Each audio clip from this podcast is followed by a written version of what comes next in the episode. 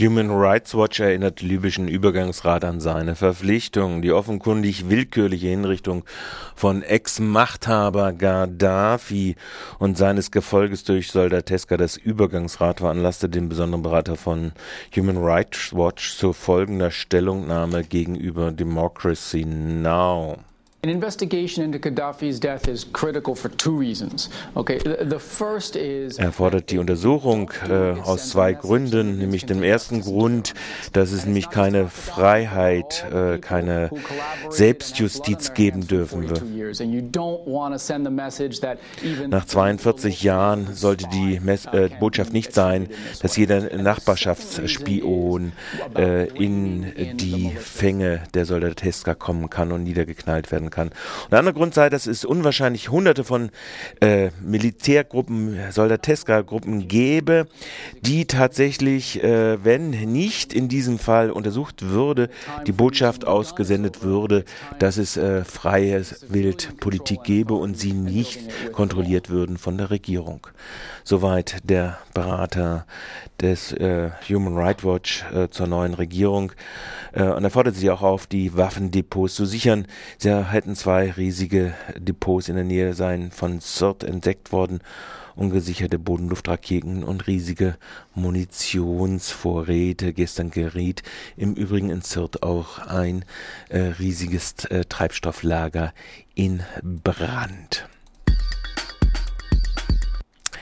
Wikileaks-Schließung wegen Finanzblockade. Auf seiner Website hat der Montag Wikileaks-Gründer Assange die äh, Schließung der Website für möglich erklärt. Die Finanzblockade für die Assange, Mastercard, Visa, Payback, Bank of America und andere Beschuldigte hätten zu einem Spendenrückgang von über 95 Prozent geführt. Dieser Einbruch seit beinahe einem Jahr hätte zur Erschöpfung der finanziellen Reserven geführt. Die Serviceverweigerung erfolge ohne, dass je Wikileaks einer Straftat auch nur angeklagt worden sei.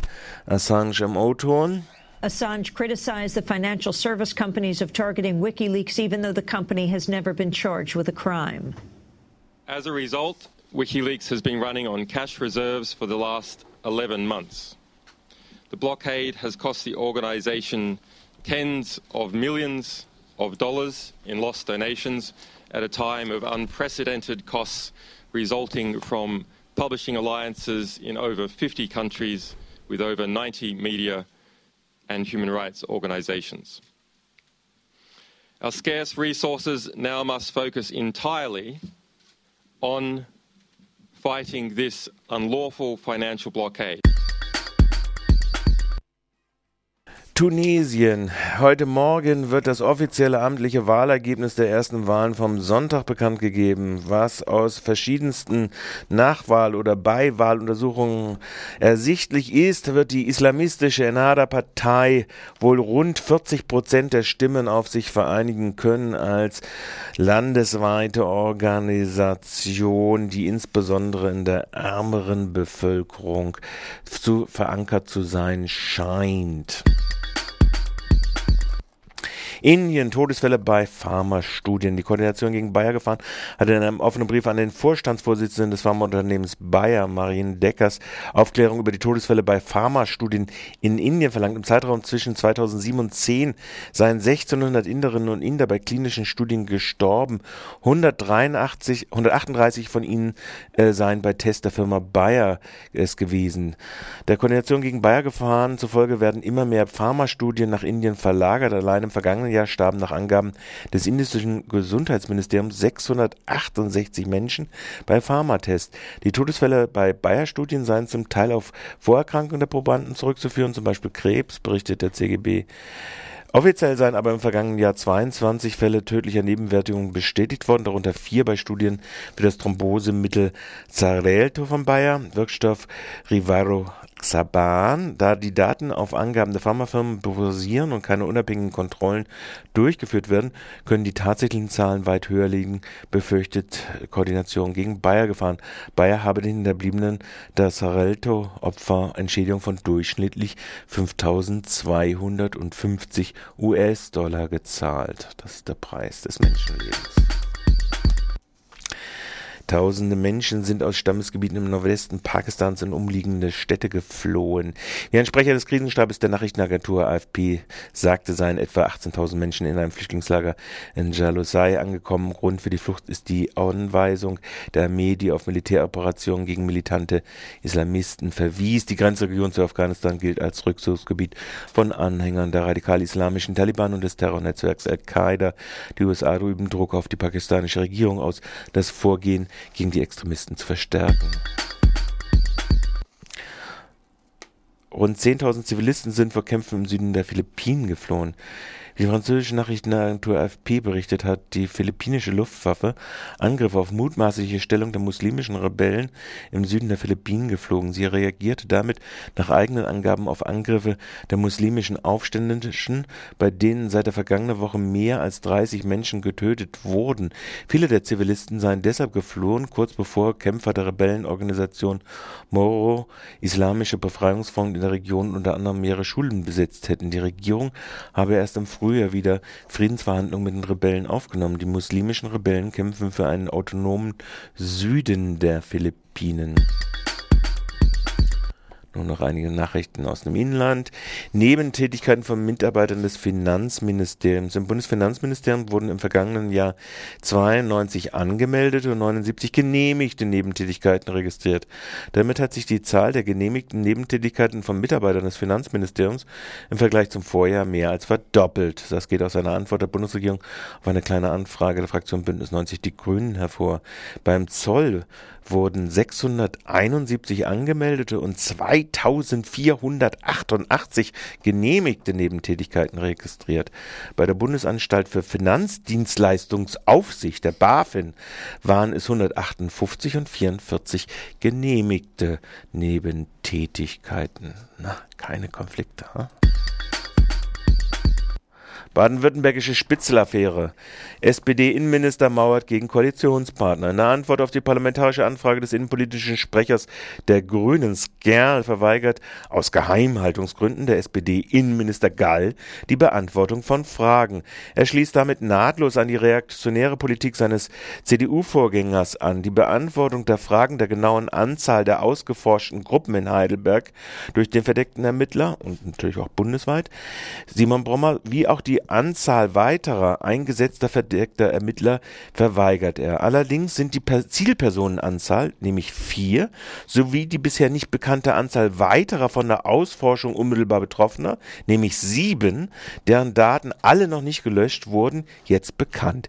Die angeblichen Straftaten, die für die Ausspitzelei herhalten mussten, sind aber auch nach dem Wissen des heutigen SPD-Innenministers nicht zu Verurteilung oder gerichtlichen Anklagen geworden. Steuereinnahmen des Landes von Januar bis September 2011 um fast 2 Milliarden Euro auf 19,89 Milliarden Euro gestiegen. Wie das Statistische Landesamt feststellt, haben sich die dem Lande Baden-Württemberg nach der Verteilung der Steuern auf Bund, Länder und Gemeinden zustehenden kassenmäßigen Steuereinnahmen von Januar bis September 2011 um 1,9 Millionen Euro oder 10,4 Prozent gegenüber dem Vorjahreszeitraum erhöht. Die Steuereinnahmen betragen somit 19,8 Milliarden Euro. Der Anteil der gemeinschaftlichen Steuern liegt bei 18,4 Milliarden Euro, was ein Plus von 11,4 Prozent ist. An reinen Landessteuern an der Fiskus 1,4 Milliarden Euro, was ein Minus von 1,5 Prozent ist ein. Dieses Ergebnis ist umso bemerkenswerter, als nach wie vor die Körperschaftssteuern der Unternehmen de facto nicht bezahlt werden, trotz eines Anstiegs der Unternehmensgewinne im zweiten Jahr in Folge. Vielmehr wurden 173 Millionen Euro an die Gesamtheit der Unternehmen im Saldo zurückgezahlt. Die Steuerflucht der Leistungsfähigsten ist auch wesentlich für die steigende Staatsschuld der Bundesrepublik in 2010 gewesen. Bei gleichbleibenden Ausgaben haben insbesondere die Unternehmen sich beinahe gänzlich von der Erbringung von Einnahmen via Steuern verabschiedet. Einnahmen für öffentliche Aufgaben. Karlsruher wieder Demo-Anmelder verurteilt. Am gestrigen Dienstag wurde der Anmelder der 1. Mai-Demonstration 2010 in Karlsruhe wegen abweichender Durchführung der Versammlung und vier Auflagenverstößen vom Amtsgericht Karlsruhe zu 80 Tagessätzen verurteilt. Nach zwei weiteren Verurteilungen in dieser Sache kam der Urteilsspruch wenig Überraschung und wird auch seinen Weg in die nächsten Instanzen finden. Der Prozess und die Begründung sorgten dennoch für Erstaunen. Gleich zu Prozessbeginn wurde die Öffentlichkeit mit der ohne Begründung erlassenen Verfügung des Richters überrascht, die polizeiliche Maßnahmen anordnete. Bei den Taschenkontrollen wurden Handys, Schlüssel, Kopfhörer und andere Gegenstände der Besucher konfisziert. Diese konnten zu Bild- und Tonaufnahmen oder als Wurfgeschoss benutzt werden. Vor allem wurde in der Beweisaufnahme versucht, das zweimalige Stoppen des Demonstrationszuges als Duldung einer Blockade durch den Anmelder auszulegen. Äh, durch das Abfilmen des engen Polizeispalier wurde die Demonstration äh, in Karlsruhe äh, gestoppt. In der Verhandlung wurde das Polizeiaufgebot als massiv und für die Öffentlichkeit abschreckend wahrgenommen. Erst nach Ende der anschließenden Verhandlungen und dem Rückzug des Spaliers in den vorderen Bereich setzte sich die damalig 600-köpfige Demonstrationszug wieder in Bewegung.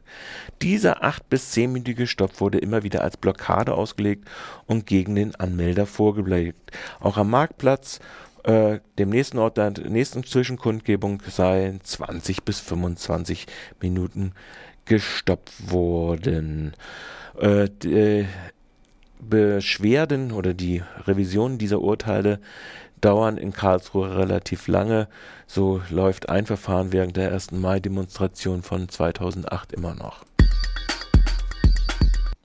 Last not least, heute wird gestreikt bei der VAG und nicht nur dort. Und dazu das abschließende Interview. Als Präsident der Kommunalen Arbeitgebervereinigung ist der Oberbürgermeister Dieter Salomon gegen den Streik im VAG. In Stuttgart hat es schon Folge dieser hartleibigen Politik eine Aussperrung am Dienstag gegeben. Am Telefon begrüße ich jetzt Ulrike Schubert von den Unabhängigen Listen.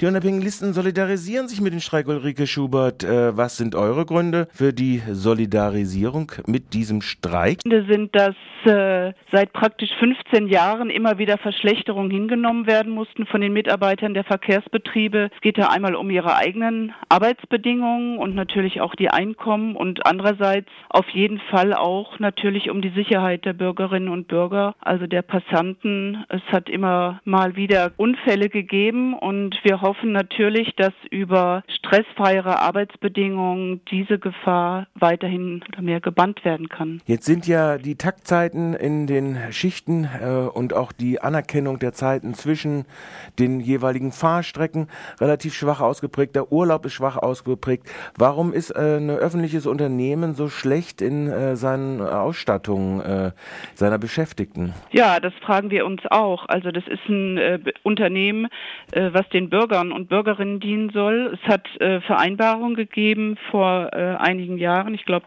2006, 2007, dass die wirtschaftlichen äh, Bedingungen, also die Ausgaben der VAG immer weiter runtergefahren werden.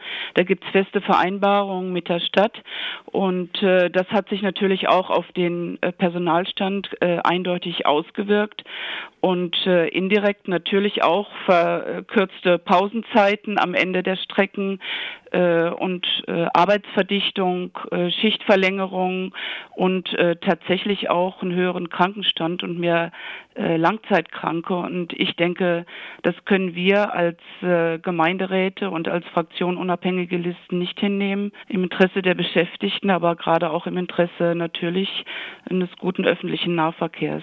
Sagt Ulrike Schubert von den unabhängigen Listen. Heute wird wieder gestreikt bei der VAG den ganzen Tag. Danke für das Gespräch am frühen Morgen. Sehr gerne.